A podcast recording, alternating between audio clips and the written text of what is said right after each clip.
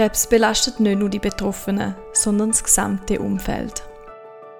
Angehörige fühlen sich oft schlecht, es geht ihnen nicht gut und sie können das wie nicht sagen, weil sie ein schlechtes Gewissen haben, weil sie das Gefühl haben, meins ist doch nicht so schlimm wie das, was er oder sie hat.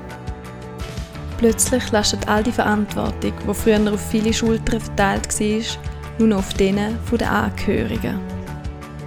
Ich habe die erste Aufgabe übernommen und dann habe ich gemerkt, okay, ich kann nicht mehr. Also, was ich gespürt habe, ist eigentlich einfach so eine innere Zerrissenheit. Und auch mit Emotionen und Trauer müssen sie umgehen.